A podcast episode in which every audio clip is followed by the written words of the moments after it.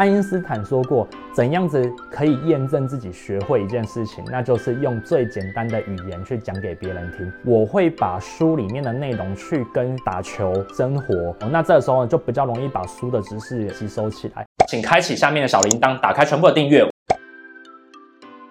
看书要整本书看完，还是挑着看呢？看类型哦。如果说今天你是看那种比较偏历史形态的书的话，或者是如果你是看思维类型的话呢，我会建议你把它整本看完。但整本看完，并不是代表说你要把它整本死课活课把它看完哦。其实是你尽可能的可以从整本当中去获取知识。那如果你今天是工具型的，就像说，我可能会看经济学，我会看物理学。那这时候呢，我会直接翻到目录去找到我要看的那个地方，直接看。所以比较偏工具类别的书的时候啊。你可以直接看到那一个章节，那你有可能那个章节看了之后你会看不懂，那这个时候该怎么办呢？你就再把你相对应的章节再把它看完，像以前在学生时代在考试的时候的模式。所以像我自己以前在学生时代的时候啊，基本上面我就是跳着看课本的，所以我可能会看了第一章，我发现到第一章里面有一些东西，可能在第五章的标题好像有讲到很类似，我就会先去看第五章。所以呃，刚刚回到一个议题，就是说怎样子看书效果会比较好，其实就是你必须带着你的目的去看。看它，也就是我最常讲的以终为始，你必须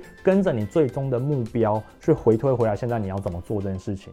我觉得最难的是把书的知识运用到自己的工作上面。我基本上我什么书都看哦，我很爱看历史的书，然后也很爱看那种商学的书，也很爱看工程甚至理学的书。像我我自己很喜欢看经济学哦，可能很多人会觉得很奇怪，看经济学、看物理学是我很喜欢看的一个逻辑。那我甚至看心理学会看那种很像教科书的那种心理学。你在看书的时候。其实你要做两件事情，那就是你要很快的把书里面的情境在你的脑袋里面搜索类似的情境，把它叠合在一起。这个时候呢，你就可以非常快速的将你书里的知识运用到你的工作上面。你在看的过程当中，你要很快速的去将你的工作或生活上面的场景去把它调阅出来。有时候你在看书的时候，你会遇到没办法跟你的情境给合在起来。有两种可能，一种可能是你的生活真的没有遇到，第二种可能是我会建议你去创造情境，像有时候我会看一些书，像我会看宗教的书。当你看宗教书的时候，有一些东西真的会离你的生活太远，或是你看一些太学理的书，它会跟你的生活很远。这个时候呢，我会做一件事情，就是我会想说，好，那我看完它了，我要讲给别人听，或者是我看完它之后啊，我要教会别人。那我要用最简单的语言教会别人。爱因斯坦说过，怎样子可以验证自己学会一件事情，那就是用最简单的语言去讲给别人听。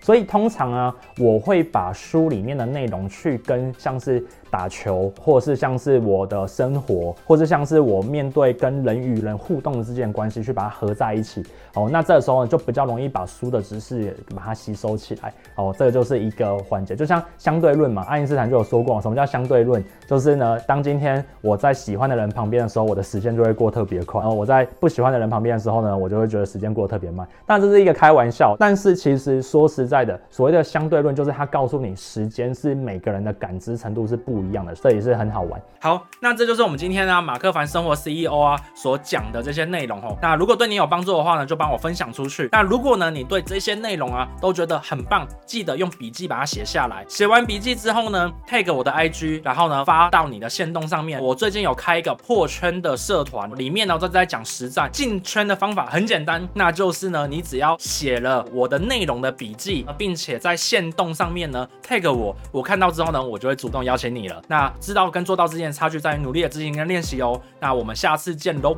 拜拜。